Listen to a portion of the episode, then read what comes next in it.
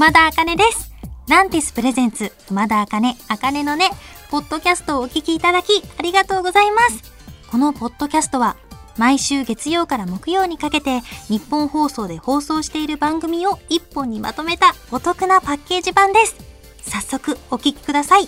どうぞ。こんばんは、熊田茜です。先週ぐらいから各所で言われているあの言葉を言いますスタジオに帰ってきましたやったーあーいや、これまではね、リモート収録の日々でした。なかなか新しい経験をさせていただいて、そちらも結構勉強になりました。お琴を弾いたり、ギターを弾いたり、虫を食べた話をしましたね。あとこれ、5分番組なのに、ダルゴナコーヒーを20分かけて 作ったりしました。編集してくださったスタッフさんは地獄だったことでしょう。本当にありがとうございます。いやー、私、最近、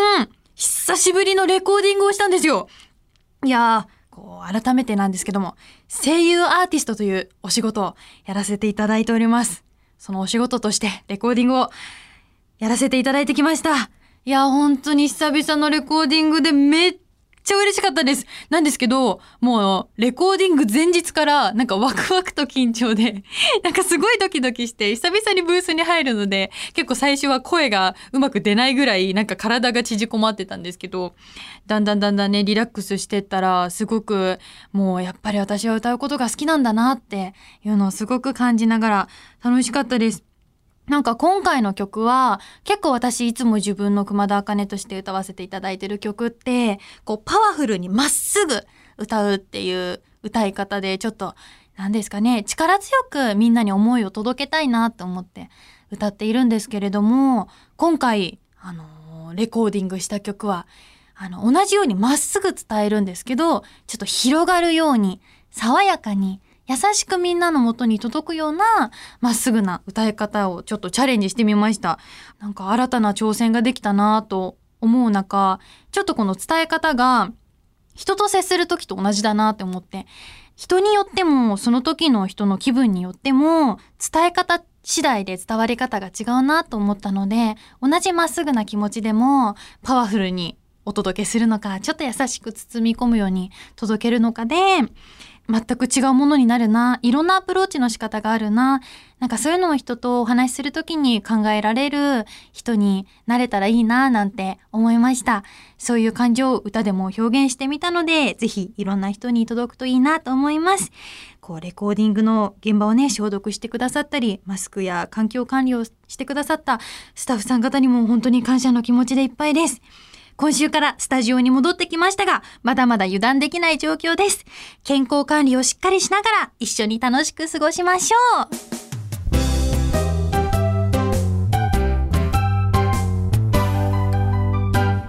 ままみーやーラジオネーム、OG8 さんが送ってくださった熊田の挨拶です。若干ダジャレっぽい感じが私の好みです。いや、送ってくださってありがとうございます。合ってる？引き続き、熊田茜っぽい挨拶思いついたら送ってくださいね。いや、最近ですね、私、お花を買ったんですよ。いや、実はですね、私、二十歳になりまして、ちょっと、大人になろう習慣を自分の中でやってるんですね。で、私、お散歩が趣味で結構な頻度でお散歩をするんですけど、お散歩してて、なんか、アジサイが咲いてるの見て、ああ、6月だなーとか、そういうのを思ったりして、なんか今までお花にちょっとあまり興味がなかったんですよ。なんですけど、いつの間にかお散歩中にお花を見るようになってて、で、そしたら結構街にはいろんな造形や形や、造形と形は一緒だわ。造形や香りのね、あの、お花が溢れてるので、意識してみると、ただのお散歩がすごいより豊かになるなぁなんて思って、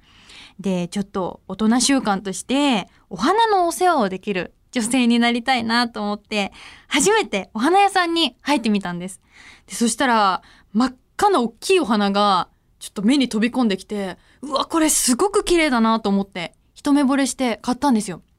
で、そのお花は、芍薬っていうお花で、私芍薬ってなんか白いお花のイメージがあったんですけど、こう真っ赤な芍薬を初めて見て、うわすごく綺麗だなと思って、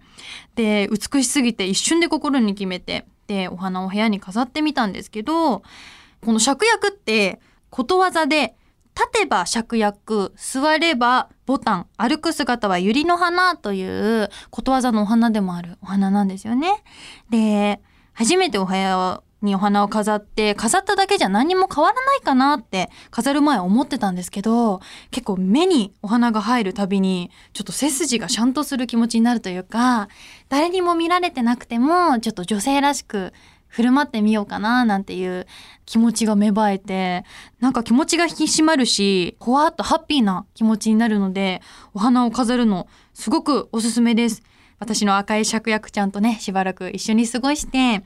少しずつでも芍薬のような美しい女性になりたいなと日々意識して過ごそうかななんて思ってます。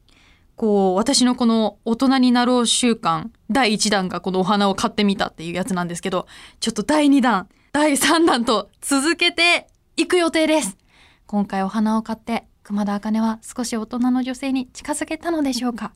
だんだん私がこう素敵な女性に近づけていく瞬間瞬間を皆さんと過ごせたらいいなと思います。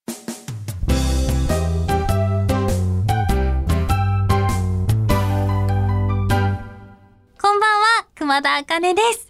雑誌声優グランプリ7月号が発売されました 嬉しい私も出させていただいております。毎回ね、何かにチャレンジするクマチャレブという企画をやらせていただいていて、いやー、毎回ね、この企画は本当に当日まで何をするかわからないという非常に不安の中、楽しみながらやらせていただいている企画でございます。で、今月号はこんなことをしました。私の初の配信シングル、スタートアップドリームが主題歌になるとしたら、どんなストーリーの物語にしたいかというテーマで、紙芝居を作ってみました。いやー、初の紙芝居作りだったんですけど、かなりね、大変でした。で、今回私は8枚綴りの 紙芝居に挑戦して、で、その8枚の中で気象転結をつけるストーリーを考える。でしかも全く何もない状態からこのスタートアップドリームにちょっとちなんでというかねこう絡ませて物語を作っていくという点ですごく悩みながらもなんか私はこのスタートアップドリームってちょっと応援ソングだったり優しい気持ちが入ってる曲で思いがつながってっていう歌詞がすごく素敵だなと思ったのでなんかそんな感じで優しさと優しさがつながって一人の女の子を幸せにするはるちゃんっていう主人公を書いたんですけどこう宇宙からねやってきた一人の女の子宇宙船が壊れちゃってどうしようって悩んでるところでこう町の子供たちが宇宙船をデコレーションして可愛くしてあげたりとかなんかそういう優しさで一人の女の子を幸せにしていくっていう物語を作ってみました。でイラストにもですね、イラストも全部頑張ったんですよ、私で、結構頑張って描いて、特にこだわったのは色合いなんです。ちょっとね、みんなが視覚でも楽しんでいただけるように、ちょっとカラフルに、なんかお洋服の色をちょっと混ぜてみたりとか、はるちゃんのピンク色の髪をピンク一つとっても、なんかいろんなピンクがあるじゃないですか。鮮やかだったり、淡い色だったり。でもはるちゃんはちょっとほわっとした優しい子なので、淡いピンクにしてみようかな、なんて思ったりして、色塗りにも頑張ってみたので、そちらにもちょっとチェックしていただけると嬉しいです。こちらの配信シングル Start Up Dream 楽しさをみんなで作っていこうという新生活にぴったりな応援ソングになっています。配信中ですのでぜひぜひこうチェックしていただけたら嬉しいです。次のね、クマチャレでね、いつか私チャレンジしたいなって思ってるのが、ちょっとあの、大きいキャンパス、今回イラストを頑張ってみたので、大きいキャンパスにこうドドーンと大きい筆でイラストを描いてみたいなっていう欲があります。あれ気持ちよさそうなんですよね。ちょっとあの、そんな夢が叶ったらいいななんて思います。全国書店及びネット書店にて発売中です。チェックしてみてくださいね。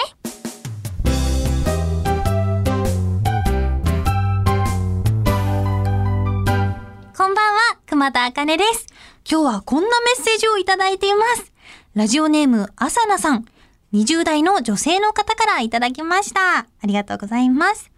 付き合ってもうすぐ1年になる彼氏がいます。最近、彼は私のことを、あーちゃまとか、あっちゃんとか、いろいろなあだ名で呼んできます。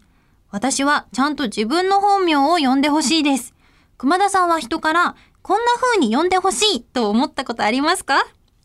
かわいい。いや、またまたいただいちゃいました。のろけ。いや、これはね、本気の悩みですよね。本当に悩んでるんだなと私は思います。なんかこれをスタッフさんに言ったら、なんか、え？みたいな反応されたんですけど。だって悩んでますよね？付き合っててさ。ねえ。だって本名で呼んでほしいからどうしたらいいかってね。なんかピュアですね、本当にって言われました。なんか、嬉しいような、なんかちょっと小馬鹿にされてるような 気持ちになってきましたけど。私はずっとこんな感じですよ。これが熊田茜です。いやー、私は本当に人のね、まあ、のろけというか、恋愛の話を聞くのが大好きなんですけども、ラジオの前のあなたはどうですか？いや、どんな時もね、誰かの幸せを祝福できる人でありたいな、なんて思います。いやー、でもね、これ私は、どんな風に呼んでほしいのかな？なんかね、私はあれかな？なんかその人だけの、なんかあだ名？友達から呼ばれたことないようなあだ名をつけてほしいみたいなわがままがあったりしますね。でもやっぱり、彼からさ、呼ばれる名前って他の人でも、と一緒でも特別ですよね。で、しかもやっぱり私もあかねっていう名前なんですけど、なんか、あかねとかさ、あかねちゃんって呼んでほしいみたいな、なんかちょっと、やっぱり名前で呼ばれるってドキッとするというか、なんかそういうのあるなと思うので、すごく気持ちわかります。なんだろうね、でも、この、彼氏さんもさ、ちょっと照れくささがあったりとか、こう一年経ってね、名前で呼ぶ気恥ずかしさ。だから、ちょっと可愛いあだ名をつけて、こう、おふざけみたいな感じで呼んでるのかなとも思うので、やっぱり傷つけたくないじゃないですか。なので、そのまま、こう、素直に、なんか、何々くんになんて呼ばれても嬉しいんだけど、私は下の名前、下の名前なのかな？自分の本名で、あの、呼んでほしいな、呼んでもらえたら嬉しいなって、こう、ちょっと可愛く伝えてみてはどうでしょうか？そしたらね、彼氏さんの方もそんなに嫌な気持ちにはならないんじゃないかなと思います。あとは、あの、二人だけの呼び方とかを考えてみても楽しいかもしれないですね。いやー、幸せだなこれからもどうかお幸せに。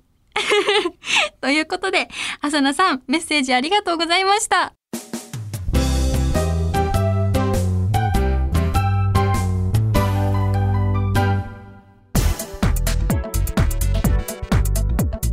聞いていただきました。熊田あかね、あかねのね、いかがでしたか？この番組ではラジオの前のあなたからのメッセージをお待ちしています。あなたが日常で出会った格言、元気が出る言葉などを教えてください。受付メールアドレスは、あかねアットマークオールナイトニッポンドットコム、あかねアットマークオールナイトニッポンドットコム、すべて小文字で AKANE です。ツイッターは、ハッシュタグ、あかねのねをつけてつぶやいてください。最後のねは漢字の音になっております。また次回お耳にかかる日までお元気で、熊田あかねでした。まったねー。